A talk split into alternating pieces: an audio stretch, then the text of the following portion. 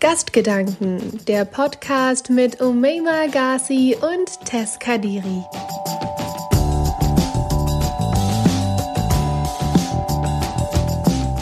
Hallo und herzlich willkommen zu einer neuen Folge Gastgedanken zusammen mit mir, eurer heutigen Moderatorin Tess Kadiri. Letztens durfte ich jemanden für euch interviewen und mit meinen Fragen löchern, den ich ziemlich cool finde. Eine junge Frau, die krasses leistet und die einige von euch vielleicht von der Serie Druck kennen. Zua El Fawel heißt sie, eine starke Powerfrau und eine Hijabi-Schauspielerin, die es geschafft hat, als erste in Deutschland mit Kopftuch den deutschen Schauspielpreis zu gewinnen. Das ist natürlich nicht genug. Abgesehen davon macht sie noch so viel, ist eine krasse Persönlichkeit. Ich finde, mehr muss ich gar nicht sagen, um sie hier einzuleiten. Bühne auf oder eher Mikro an für Zua El Fawel. Hi. Hey. Es war eine lange Reise. Auf jeden Fall. Wie lange sind wir schon unterwegs? Uh, wie lange bist du unterwegs? Das ist, glaube ich, sogar noch länger. Echt? Nee, nicht so. Aus ich Berlin, wenn wir das okay. zählen. Ja, ich bin gestern hier angereist, gestern nachts und dann heute Morgen, also morgen heute Mittag so gegen 13 noch was vom Haus losgegangen. Schon lange. Ne? Ja. Nochmal gemütlich essen. Alles für den Podcast. Von Berlin nach Düsseldorf, nach Köln. Ja. Burger essen, weil das ist wichtig. Und dann hier in diesen Raum, damit wir den Podcast aufnehmen können. Denn dieser Gast ist besonders auf ganz vielen verschiedenen Ebenen. Aber bevor ich das erzähle, machen wir erstmal unser typisches Intro-Spiel. Also Tour. Du hast einen ziemlich kurzen Namen. T-U-A. Genau. Beschreib dich ja. mal. T wie tolerant.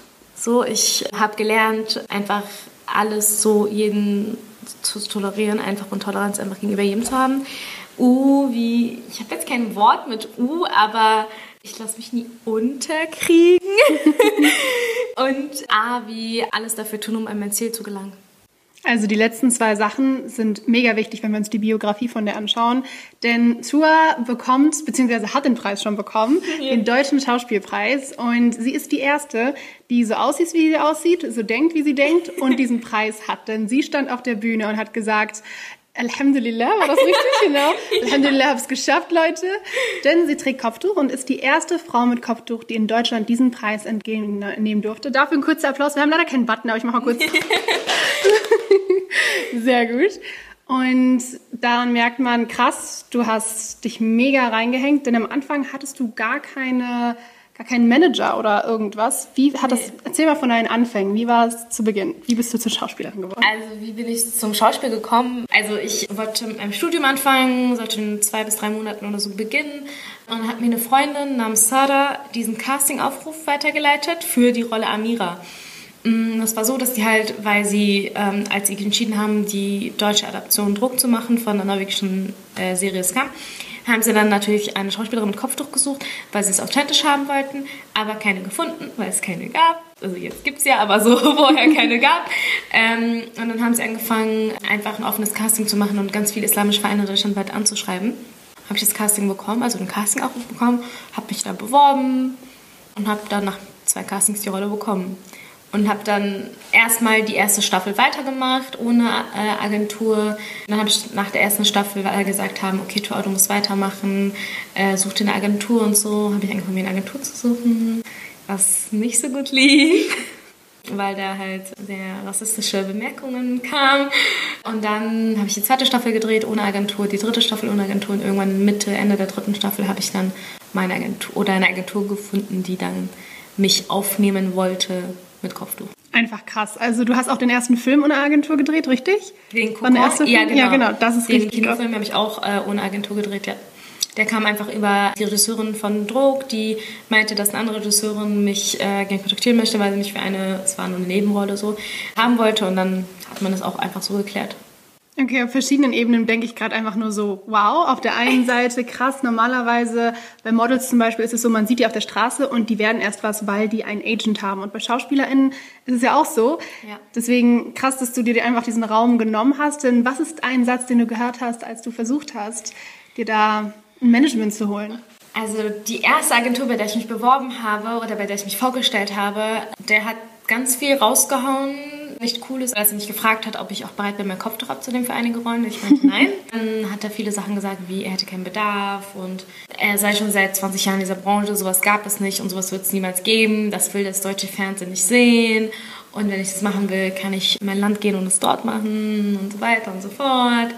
Und irgendwann hat er dann sonst rausgehauen, ähm, mit Kopftuch Schauspielerin zu werden, ist genauso sinnlos wie ein Langstreckenläufer mit einem amputierten Bein.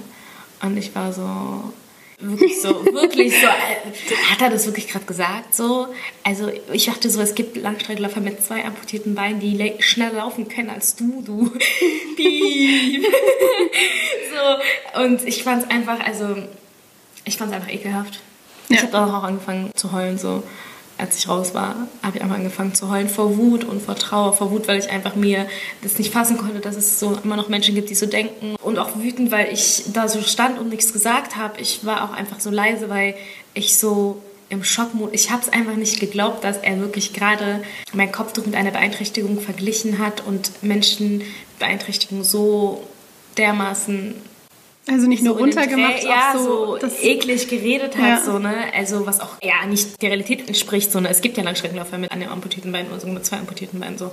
Ähm, einfach ekelhaft und ich war auch wütend über mich selber, dass ich da auch überhaupt bei den, also dass ich da versucht habe, mit dem zu diskutieren, weil solche Menschen einfach toxisch, die verändern nie ihr Weltbild und dann denke ich mir so mittlerweile, ich wende meine Kraft an mit Menschen, die bereit sind, eine andere Wahrheit zu sehen, weil ich glaube, es gab unser Prophet sallam hatte mal ein Gespräch mit jemandem oder hat jemand wollte mit ihm reden über die Religion, zu einem Herrscher damals oder so.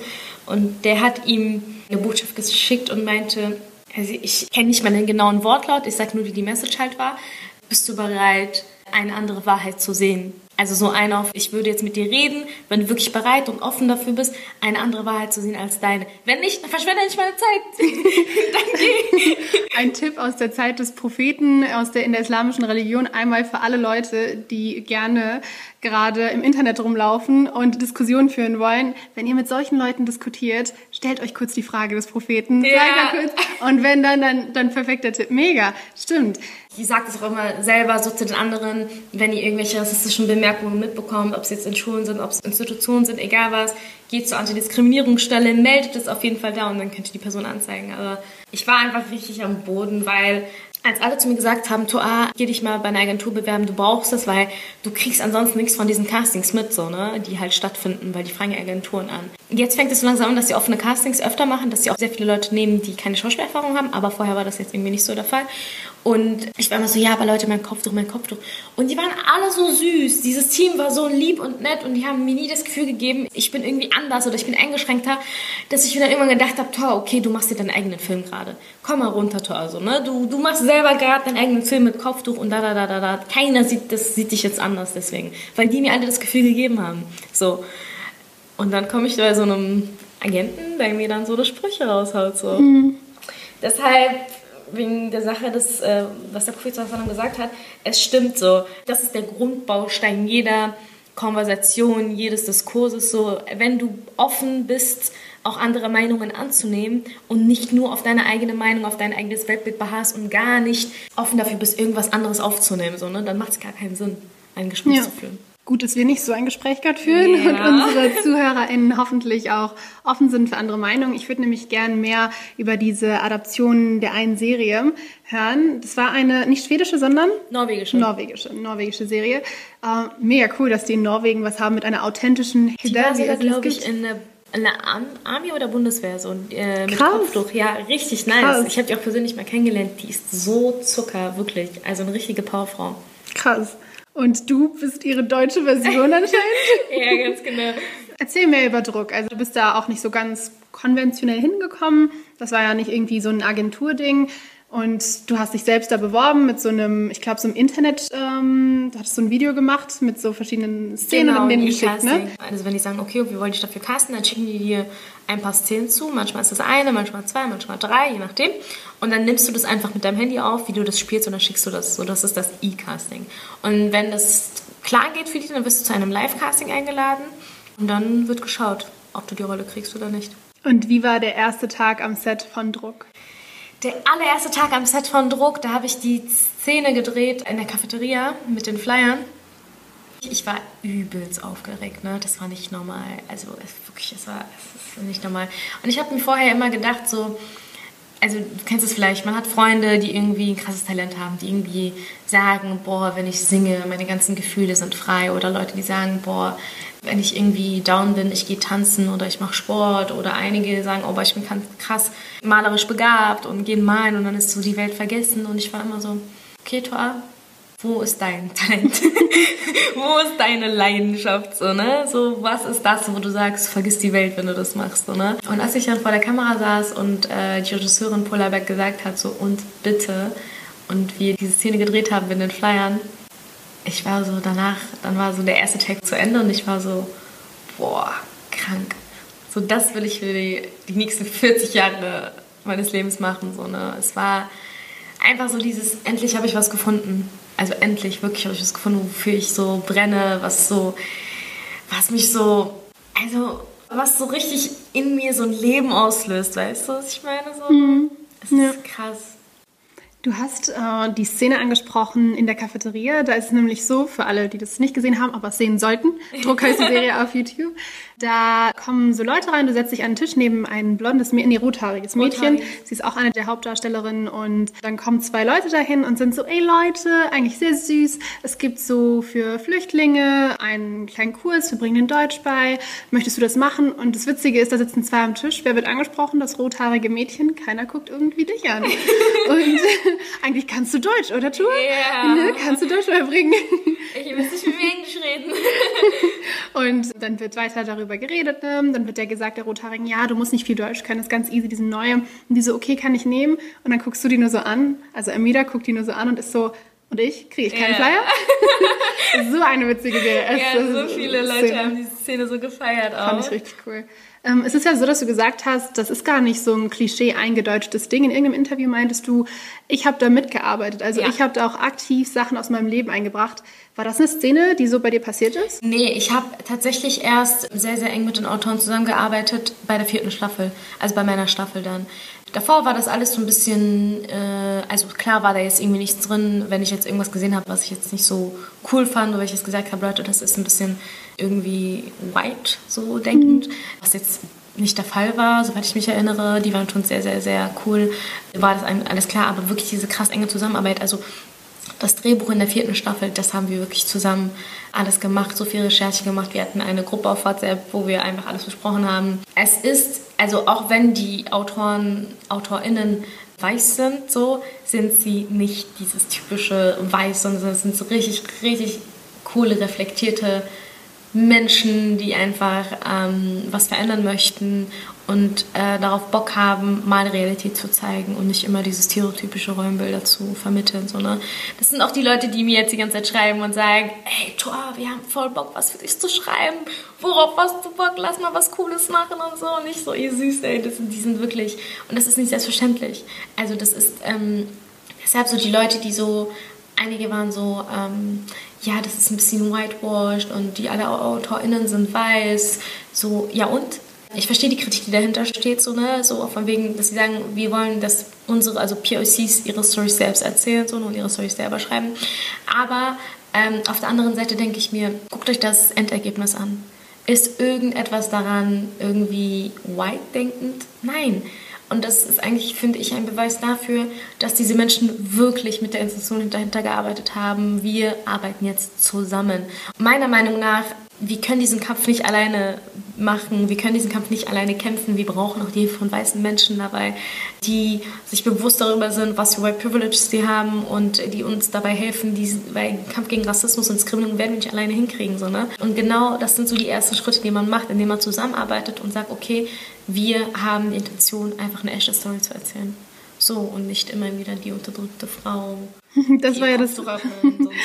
ja, das war halt das Ding. Da in der vierten Staffel kommst du ja in eine Situation, wo du dich verliebst und ähm, da besteht kurz die Chance so. Also es könnte passieren. Man sieht schon so wie in jedem anderen Film. Das Hijabi-Mädchen verliebt sich. Diesmal ist es immerhin kein weißer Mann, sondern Mohammed. Ja, das wollte ich gerade sagen. Das ist von der weiße Mann, der kommt und sie aus den Fängen ihres traditionellen Lebens befreit. von ihren bösen Brüdern und ihrem Vater. Ja, von ihrem Das war welchen Situationen habt ihr euch dieses Weltbild zusammengestellt, denke ich mir immer so, ne? Und es stand nie, nie, nie, nie, nie, weder von RegisseurInnen noch von den AutorInnen, es stand nie in Erwägung, also es war nie irgendwo nie in Erwägung gezogen, dass der Love Interest ein Weißer ist. Hm. Nie. Es war für die so klar, so es muss ein POC sein, so, ne? Es war sogar so ein bisschen so, okay, die Thematik wollen wir das so in Form von, dafür hätten wir, glaube ich, mehr Leute gebraucht, so Schiiten, Sunniten und so weiter. So, ne? Mm, es wäre natürlich auch krass interessant, weil es auch sowas, wie gesagt, auch noch nicht gab. Aber da braucht man eher Leute, die sich wirklich halt damit auskennen. Weil egal, was ich jetzt auch dazu gesagt habe und so weiter, habe ich immer gesagt, Leute, das, was ich euch sage, ist nur eine von vielen Wahrheiten. Es ist so, wie ich als Toal Fawal ähm, meine Religion auslebe und praktiziere. Es ist eine der Wahrheiten. Es gibt ganz viele Mädchen, die sich mit mir identifizieren und ganz viele Mädchen, die sich mit mir gar nicht identifizieren können und ihre Religion anders ausleben. Aber es ist wenigstens ein Schritt nach vorne, dass wir ihnen wenigstens endlich mal eine von den Wahrheiten zeigen. Und klar, ich werde niemals und nicht einfach diese ganzen ach, Klischees, ey. Weil es es, kann, es wird auch niemals äh, dazu kommen können, dass wir ein Bild haben, womit sich einfach jeder identifizieren kann. So. Es sind zig Muslime auf der ganzen Welt, so, ne? das ja. wird einfach nie der Fall sein. Aber es ist, finde ich, ein Step nach vorne, dass man sagt, okay, man zeigt eine der Wahrheiten. So. Also dabei ist halt das Ding, Kopftuchtragende Frauen sind ja nicht irgendwie eine Rasse oder sowas oder irgendwie so eine Kulturgruppe, die sich irgendwie identifizieren können. Es sind verschiedenste Menschen verschiedensten mit verschiedensten Kulturen, Backgrounds, Kulturen. Ja. Es ist einfach eine Religion, Leute. Und ein Stück ja. Tuch, das man ganz verschieden tragen kann und Ganz komisch. Aber etwas, was du gesagt hast in einem Interview mit Beast Kitchen Format. Ja, mit Charo. Mit Charo ist in dieser Serie. Grüße gehen raus an Charo. ich hoffe, du hörst das. In dieser Serie wurde einfach zum ersten Mal dargestellt, wie ist es eigentlich, als gläubige Muslime mit Kopftuch in Deutschland zu leben. Und da habe ich mich danach gefragt, und das wäre sicher auch mega interessant für ZuhörerInnen, wie ist es als Muslima in Deutschland mit Kopftuch? Anstrengend. Kraftausraubend. Ähm Du musst halt eine dicke Haut haben, eine sehr dicke Haut. Und du musst dir immer bewusst sein, egal wo du bist, du wirst gesehen. Egal wo du hinläufst, ob du jetzt von der muslimischen Community angeguckt wirst und die sagen, ja, aber das machst du falsch, Schwester, und das machst du nicht gut, oder, oder, oder von nicht-muslimischen Menschen, äh, die sagen, ja, aber nee, nimm mal das Kopftuch. Du bist einfach, du musst immer ready sein, dich zu rechtfertigen, du musst immer ready sein, Statements abzugeben, das, was du mit dir rumläufst, du bist so like, gefühlt, als ob du ein Schild auf deinem Kopf hättest, was sagt politisches Statement hier, ihr könnt mich gerne jederzeit fragen und so. Und manchmal hast du einfach keinen Bock und kein, keine Kraft dafür, weil du einfach nicht einen coolen Tag hattest und du denkst so, ich will einfach mal ganz normal unsichtbar sein wie jeder andere, so, ne? In der U-Bahn, in der S-Bahn, in irgendein Café reinlaufen, in irgendwas, Supermarkt, wo du einfach nicht nochmal diesen Blick kriegst, weil du, du spürst es, du wirst immer angeguckt, immer. Und ich sage, es ist wirklich eine richtige Herausforderung, es ist ein, ein richtiger Dschihad. Ich, ich will, ich kurz erklären, ich, das habe ich auch gerade gedacht, Dschihad heißt nämlich nicht ähm, Glaubenskrieg in Syrien oder Nein. so. Nein. Erklär mal, was Dschihad heißt und warum das passt. Ich kann es irgendwie nicht in deutschen Worten. Das ist einfach sowas wie Kampf, sowas yeah. wie Struggle und meistens hat es einen religiösen Bezug, also für Gott. Genau. Das heißt, es ist einfach ein Kampf als Frau mit Kopftuch, sich zu entscheiden, frei das Stück Tuch zu tragen, sich selbst zu bedecken ja. und dann haben alle eine Meinung. Jeder will dir sagen, was du richtig und was du falsch machst, was du willst. Das Problem ist, du kannst einfach nicht jeden zufriedenstellen und versuch es nicht. So, versuch es nicht, weil es wird niemals passieren. Daran wirst nur du alleine kaputt gehen. Solange, sag ich halt immer auch zu mir so, ne, wenn ich diese äh, Momente habe, solange du dir treu bist und die Menschen, die dich kennen, also von klein auf an kennen, also Familie, Freunde, Solange diese Menschen dir ein gutes Gefühl geben und immer sagen, dass sie halt stolz auf dich sind und dass du es gut machst. Und solange du, wenn du vor Gott stehst und betest, äh, weißt, okay, ich habe ein gutes Gefühl dabei und äh, solange du alles vor Gott rechtfertigen kannst, was du tust, also gib ein Shit auf die Menschen, so würde ich sagen, die was zu sagen haben wollen, weil die haben keine Ahnung, vor allem nicht Männer. Vor allem nicht Männer. Weißt, ich finde es echt witzig, wenn Männer kommen und sagen, ja, aber Schwester, so das und das. Digga, worüber redest du? Habibi, worüber redest du? Du hast doch keine Ahnung, wie es ist, ein, was heißt eine Frau zu sein, alltägliche sexistische Erfahrungen zu machen. Du hast keine Ahnung, wie es ist, eine POC-Frau zu sein, alltäglich diskriminierende rassistische Erfahrungen zu machen. Du hast keine Ahnung, wie es ist, eine Frau mit Kopftuch zu sein. Jani, du hast doch keine Ahnung. Deshalb, wer bist du, dass du mir erzählen möchtest, wie ich mein Kopftuch tragen habe und wie nicht? Ja. So, danke. Dankeschön für deine Nasiha, solange sie respektvoll ist. Äh, möge Allah uns alle recht leiten, aber lass mich in Ruhe. So. Ich habe Eltern, ich habe Geschwister, ich habe Familie, ich habe Freunde, ich habe einen Verlobten, so. Ich weiß, ich habe genug Menschen, die mir sagen können, was ich richtig und was ich falsch mache. So, und diesen Menschen höre ich zu, weil diese Menschen mich als so erkennen. Und äh, möge Allah inshallah mich davor bewahren, dass ich mich jemals äh, irgendwie darin verlieren sollte. Weil wenn diese Menschen irgendwann zu mir kommen und sagen, ey Toa, du hast dich verändert, du bist nicht mehr das, was du, und wenn meine Mutter zu mir kommt, so das, das und das sich bei dir verändert, dann nehme ich mir das zu Herzen und dann mache ich mir Gedanken und denke mir, okay, krass, Toa, was ist passiert, so, ne? Aber solange du dir treu bleibst und du selber weißt, das, was ich mache, ist richtig, ähm, aber mit so Leuten, die sagen, hey, was du machst, ist nicht gut, damit wirst du ja öfter konfrontiert, auch ja. während der Serie. Und da wollte ich eine Situation nehmen, die die ganz gut auf meine Frage aufbaut. Und zwar gab es in der ersten Staffel eine Party und du bist hingegangen. Warum solltest du auch nicht? Du hast gesagt, ey Leute, ich trinke nicht, aber du bist gegangen. Du hast nichts Falsches gemacht, was irgendwie deinem religiösen oder ethischen Verständnis irgendwie da was falsch ist. Und eine Freundin von dir, eine der weißen Freundinnen in der Gruppe sagt danach, weil du in einen Streit gerätst, sagt mhm. die so, ah, das war bestimmt wegen der Religion, du kannst ja auch nicht mit Kopftuch dahin gehen. Mhm. Und da habe ich mir gedacht, hey, wie siehst du das im echten Leben? Also sicher hörst du das öfter, du hast ja erzählt, letztens hast du ein Interview gemacht, in den Kommentaren wurde gewettert von jeder Seite, von der muslimischen und nicht muslimischen und also gefühlt von also, von allen Ecken. Wie Schau gesagt hat, von rechts, links, oben, unten, überall.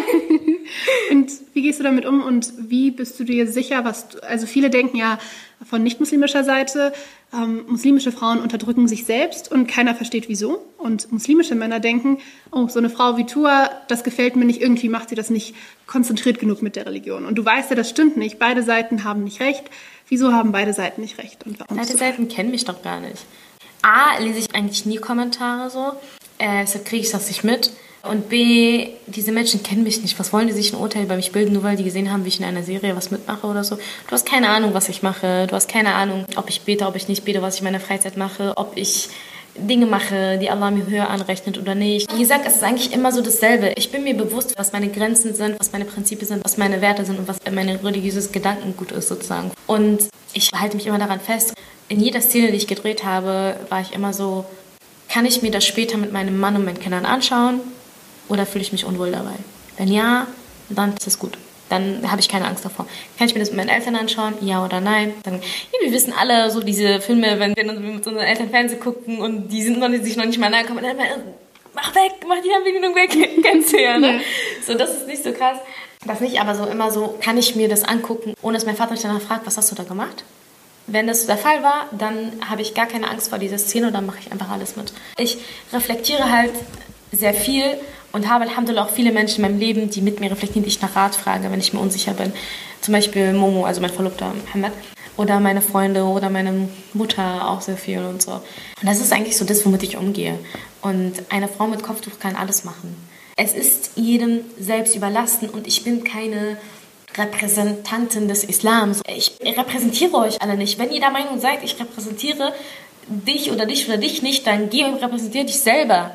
Ich habe mich nicht dazu berufen, dich zu repräsentieren. Ich habe nicht gesagt, Yallah, ich mache jetzt hier alles. Nein, nein. Ich gehe meinen Weg, den ich für richtig halte. Ich versuche, diesen Weg zu öffnen für weitere Menschen, die genau die gleichen Träume haben wie ich. Ich versuche damit etwas zu verändern. Für mich und für viele weitere Menschen. Weil etwas verändert werden muss. So, wir müssen sichtbarer werden in dieser Gesellschaft, weil wir zu dieser Gesellschaft gehören. Ob die anderen oder ob wir wollen oder nicht, wir gehören zu dieser Gesellschaft dazu. So.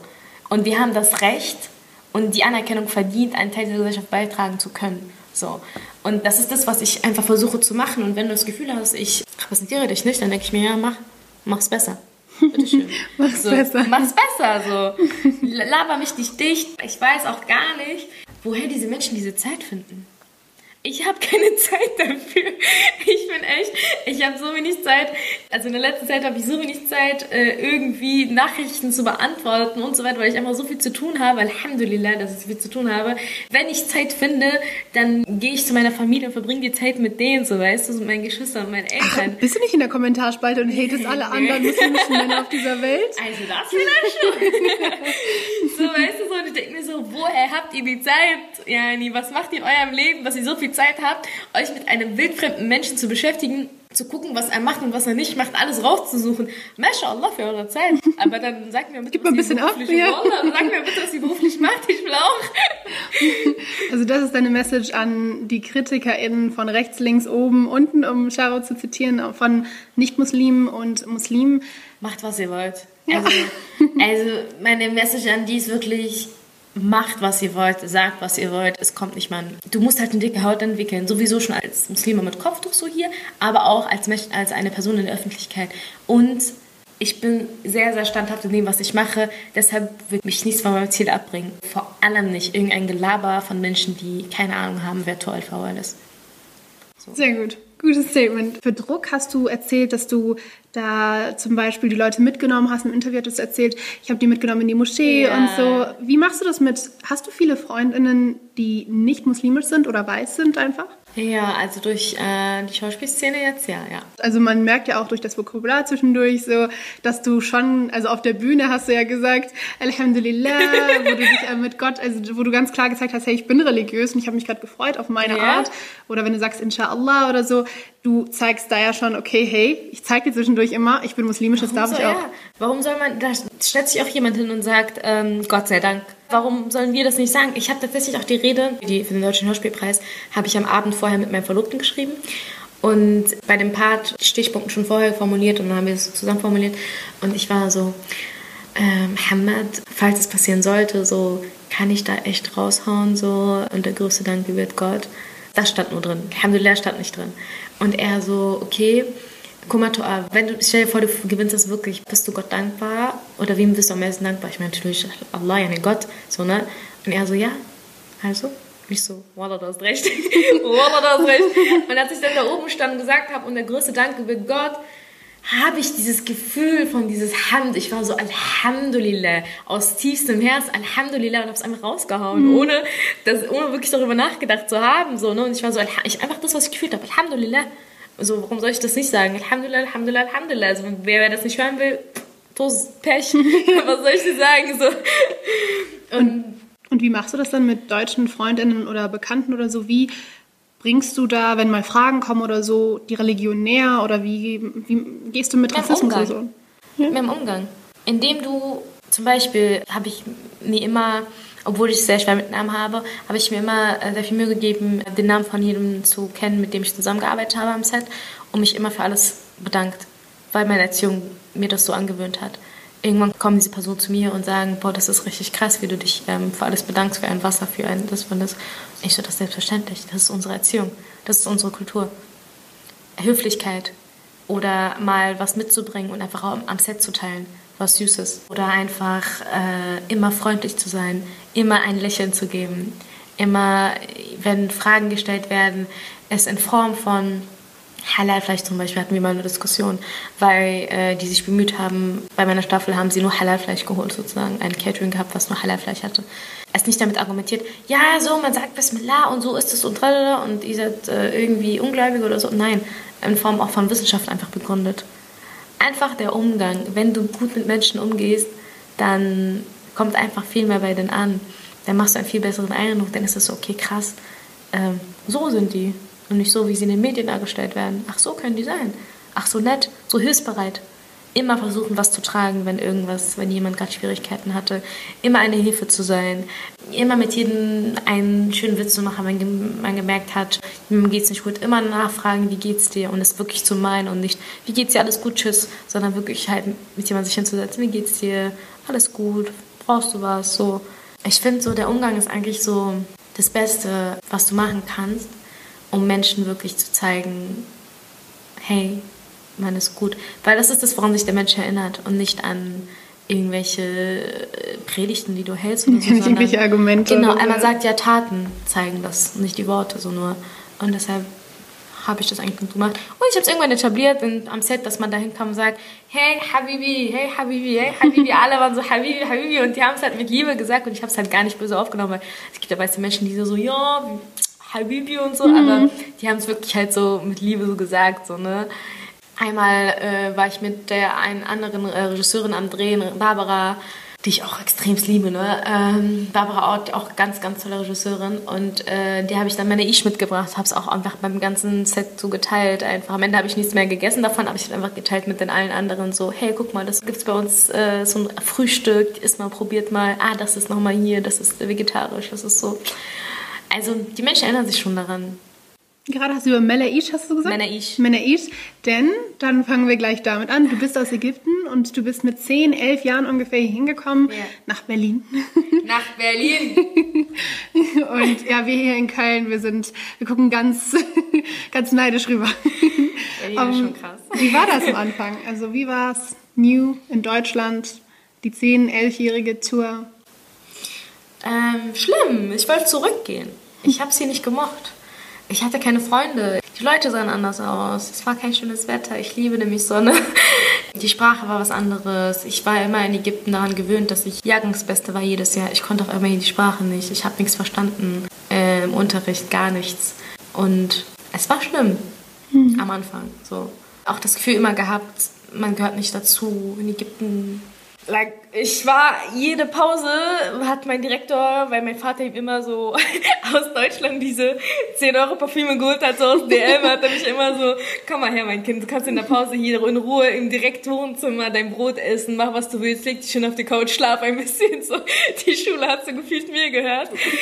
Ähm, Nur mit den 10 Euro. ja, Mann. Und Schokolade, so, die lieben Schokolade. Nussknacker Die auch. lieben, ja, Die? Mann, das oh mein ja Gott, damals Das ist so ein marokkanisches Ding auch. Oh mein Gott. Okay. Ja, das halt so, dort hatte ich meine Freunde und alles und hier einfach nichts mehr. Ähm, es ist schwierig, vor allem in so einem jungen Alter. So, ne? Du hast einfach richtige Identitätsprobleme und so eine richtige Existenzkrise. So, du bist so, was mache ich hier? Ich will zurück. Ich habe auch meine Eltern richtig nicht dafür gehasst, aber so, ich war so, warum macht ihr das mit mir? Was habe ich euch angetan? Warum nimmt ihr so mich da weg? Aber irgendwann zusammengerissen und Step by Step mir gedacht, nö, die sind noch nicht besser als ich. Warum können die die Sprache und ich nicht? Ich lerne das jetzt und habe mich da hingesetzt und wie ich schon bei Schau gesagt habe, jeden Tag Kika geguckt. So. Und immer mein Papa danach gefragt, was hier gesagt wurde. So. Und dann habe ich durch meinen Ehrgeiz einfach innerhalb von einem halben Jahr Deutsch gelernt. Krass. Also ich denke an alle meine Mitschüler zurück, an mich, wir in Französisch, Jahr drei. Und wir wollen auf der Lehrer, die Lehrerin fragen, wie geht wir zur Toilette? Und das ist so, que ähm, Toilette? Richtig krass. Also ich finde es auch interessant. Ich glaube, manche sind jetzt bei diesem, ich mache jetzt in Anführungszeichen Flüchtlingskrise. Ne? Ich weiß nicht, ob man das überhaupt so nennen kann, um ehrlich zu sein. Aber wenn wir da hindenken, dann sind viele so, oh mein Gott, voll faule Menschen, oh mein Gott, die können nicht richtig Deutschen. Und dann haben wir eine Tour, die sagt, ich war Jahrgangsbeste. Und dann war ich hier wegen meinem Papa, weil er hier Ja. besser arbeiten konnte oder so. Und Mein Vater lebt hier schon seit ja, 40 schon länger Jahren als so, ihr. ne? Und deswegen war ich dann hier. Was soll ich machen? Bei anderen Leuten ist es der Krieg. Was sollen sie ja, machen? was sollen, weißt du, so, wir haben schon ein gutes Leben da. Ich habe sehr viel mit Geflüchteten gearbeitet. Was die mir da erzählt hatten, die hatten dort drei Autos, ein Haus, zwei Läden. Die hatten keinen Bock, nie die Intention gehabt, irgendwie nach Europa zu fliegen. Also vielleicht mal für einen Urlaub, aber niemals so zu leben. So. Die wollten für den Urlaub. Ja, so vielleicht. So, es ist spannend, Europa, you know, so, das ist so gehypt. Aber wenn du wirklich die Mehrheit dieser Leute fragst, die haben keine Lust, hier zu leben. Wer will denn in ein Haus gehen, wo er nicht willkommen ist? So. Wer will da rein, wenn er das Gefühl hat, er ist gar nicht willkommen? Man hat doch gar keine Lust mehr, dort zu bleiben. Und wenn du dir bewusst bist, was für ein schönes Leben du vorher hattest und es war alles angenehm. Ja, man war vielleicht jetzt nicht so krass reich, aber man war glücklich. Einfach weil man die Menschen um sich hatte, die man liebt und die einen lieben.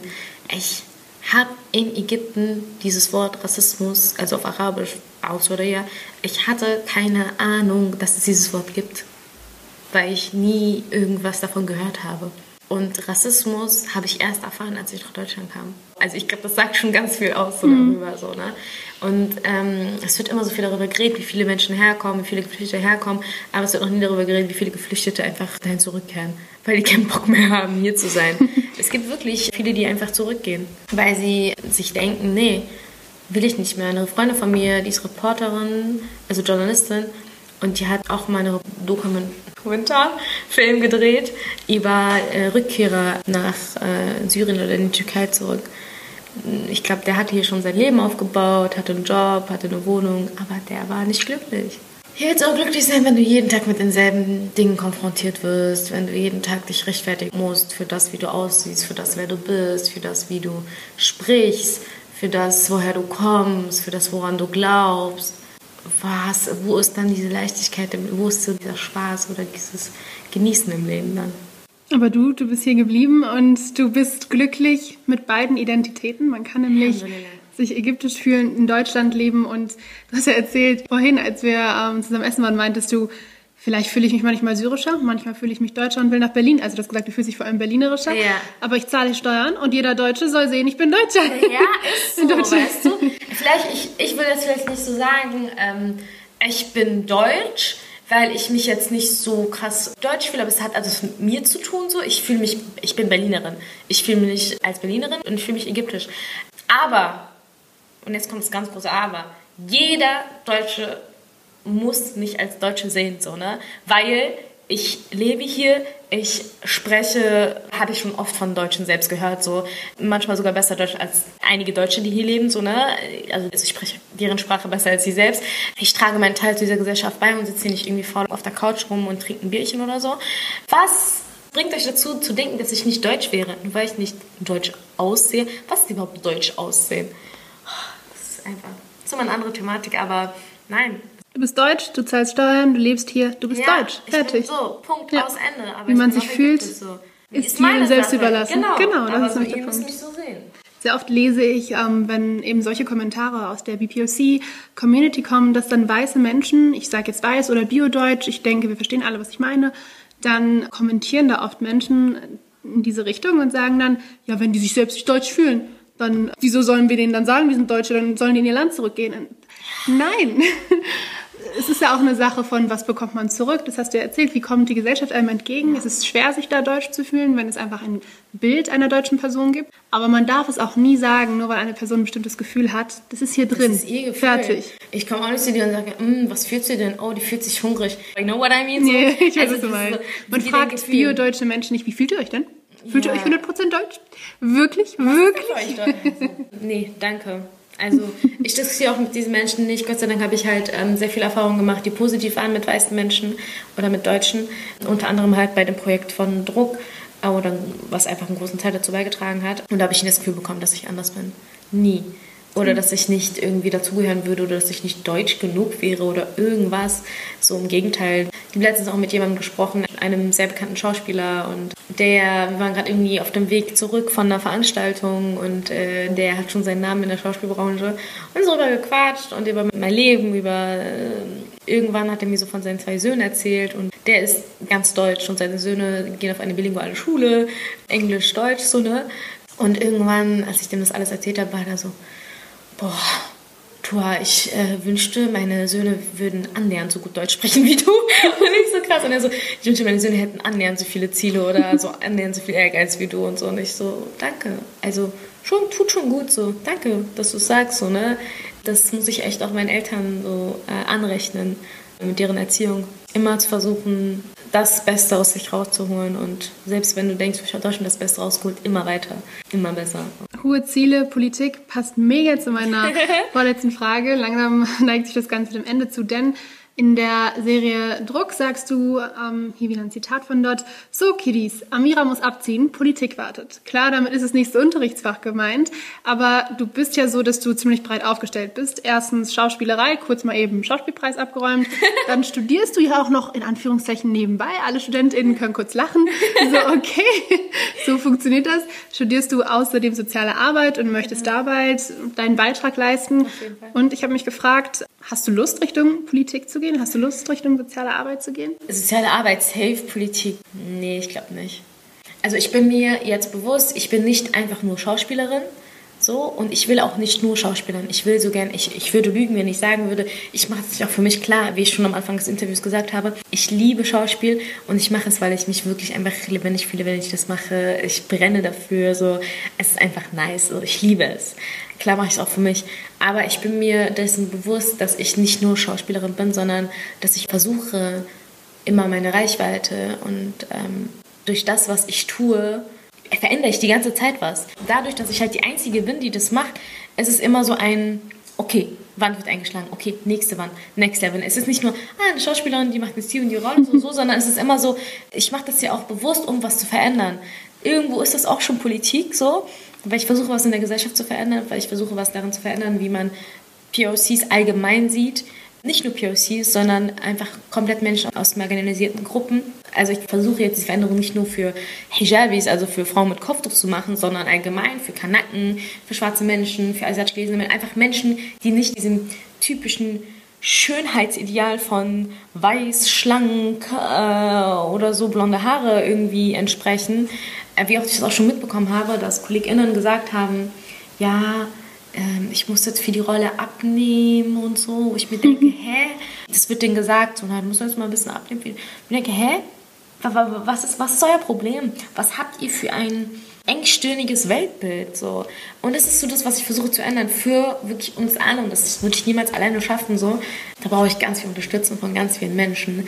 Deshalb so, es gibt Leute, die denken, ich versuche das gerade eigentlich nur so für mich und meine Leute in Anführungsstrichen, ich zeige jetzt mal Anführungsstriche, zu machen. Aber nein, ich versuche allgemein was zu verändern. Also du möchtest das Schauspiel sowohl vor der Kamera als, als auch auf der Bühne der und dahinter in der Kamera die Realität darstellt. Ja. Egal wie viel die Person wiegt, wie sie aussieht. Komplett. Ja. Wie sie aussieht, was für eine Haarfarbe sie hat, was für äh, ein Gesicht sie hat, egal was. Ob sie jetzt, und das würde ich niemals schaffen als Schauspielerin alleine vor der Kamera, sondern wir brauchen RedakteurInnen, ähm, die nicht äh, jetzt ich sage jetzt, jetzt nicht weiß sind oder so. Ne? Also wir brauchen mehr RedakteurInnen, die ähm, mehr Eindruck oder POCs sind. Wir brauchen mehr AutorInnen, wir brauchen Kamera, äh, und Kameramänner, wir brauchen RegisseurInnen, Tonleute und, und, und, und, und. Wir brauchen überall mehr von uns allen. So, ich habe das Gefühl, so, es muss mehr ein Salat werden. So, keine Ahnung. So. Also, okay, Message an da draußen. Wir brauchen einen Salat in der Filmindustrie. yeah. Bitte einmal kurz durchmischen, ein bisschen mehr Spice rein, nicht nur Salz. Ja, yeah, ein bisschen Kräuter, alles Mögliche. Okay, last but not least, was sind denn die konkreten Ziele, die jetzt kommen? Also du hattest jetzt den deutschen Filmpreis. Schauspielpreis. Sorry, den deutschen Schauspielpreis. Jetzt Hollywood, ähm, Broadway, was ist das nächste? Oh mein Gott. Also ich hatte schon ein paar Angebote, weißt du, aber Aha. ich habe gesagt, lass mal Gila Jolie warten, so. Sie soll mal ein bisschen zappeln. Spaß. Ähm, fürs nächste erstmal hier in Deutschland Rollen schaffen. Ich würde voll gerne auch mal in Ägypten spielen, so weil ich einfach mit diesen, vielleicht bist du auch damit aufgewachsen. Ich bin diesen Serien mit, so. Genau. Ja. Also für alle, die gerade zuhören, ähm, Ägypten ist in der so arabischen Welt so das Hollywood sozusagen, wo alle Serien, Filme, Musik, einfach so Kunst gemacht wurde. Seitdem es überhaupt Kunst gibt, so wurde es in Ägypten gemacht. Es gibt auch ganz viele Schau SchauspielerInnen, die von außerhalb von Ägypten kommen, aus anderen arabischen Ländern und dort nach Ägypten gehen, um halt was mit Kunst zu machen, so. Ich bin damit aufgewachsen, ich liebe es äh, deshalb würde ich voll gerne da was machen, aber ich sehe die Dringlichkeit in Deutschland mehr, obwohl es da auch ja, schön wäre. Aber ähm, ich würde voll gerne einfach mal jetzt Rollen machen, so krasse Rollen, so als Polizistin, als Anwältin, so. Ich bin Kripo, so Lise, du weißt doch, so nicht so in Uniform, sondern Kripo. so. Und irgendwann, inshallah, Step by Step, mehr Rollen machen, irgendwann einen Kinofilm machen, die goldene Kamera gewinnen den deutschen Filmpreis, vielleicht irgendwann bei der Vogue, auch mhm. international was spielen und, auch wenn jetzt Leute lachen werden, aber inshallah irgendwann bei den Oscars. Dann kann ich sagen, wir saßen hier in Köln in einem Raum, in dem normalerweise Deutschunterricht stattfindet. Und dann haben wir geredet für eine Weile. Und ich glaube, dann bedanke ich mich am besten auch einfach hier an dieser Stelle. Danke, Danke dass du dich dir. hier hingesetzt hast, bevor du bei den Oscars warst. Was wird kommen? Ich glaube dran. Inshallah, es wird Inshallah. Inshallah. Danke, dass du hier mit mir geredet hast für unseren Podcast Gastgedanken. Hast du noch irgendwie so ein letztes Wort an unsere ZuhörerInnen? Danke, dass ich hier sein durfte und einfach danke für all den Support, weil wir haben sehr viel über Hate und sehr viel Anti gesprochen, aber man muss an dieser Stelle auch sagen, es war mehr Liebe da, mehr Support und Liebe da, sowohl von der muslimischen Community als auch von der nicht-muslimischen Community.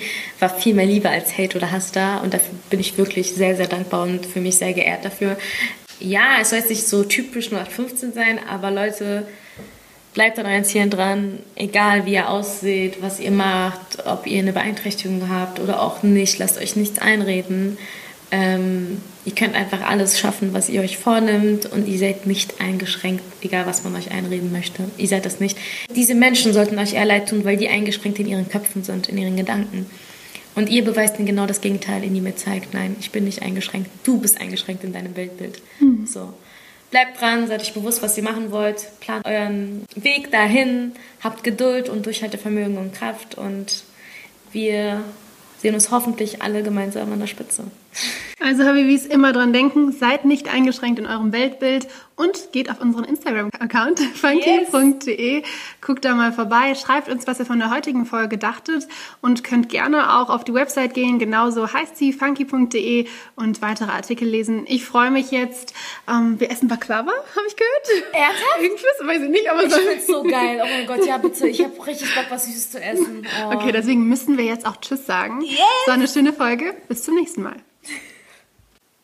So, das war's für heute. Ich hoffe, die heutige Folge hat euch gefallen und ihr wollt mehr hören, denn es folgt auf jeden Fall noch mehr. Aber wenn ihr jetzt schon ein kleines Feedback habt oder euch denkt, hey, Tess, oder Omeima, den müsst ihr noch mal interviewen oder darüber müsst ihr beiden mal quatschen, schreibt uns. Schreibt uns auf unserem Instagram-Kanal funky.de. Genauso nennt sich auch unsere Website. Da könnt ihr noch mehr lesen dazu, was unsere Funky-JournalistInnen alles zu sagen haben. Und vergesst nicht, abonniert uns hier und bewertet uns auf iTunes. Bis zum nächsten Mal. Ihr hörtet Gastgedanken, den funky Podcast der Funke Mediengruppe mit Tess Kadiri und Umay Magasi.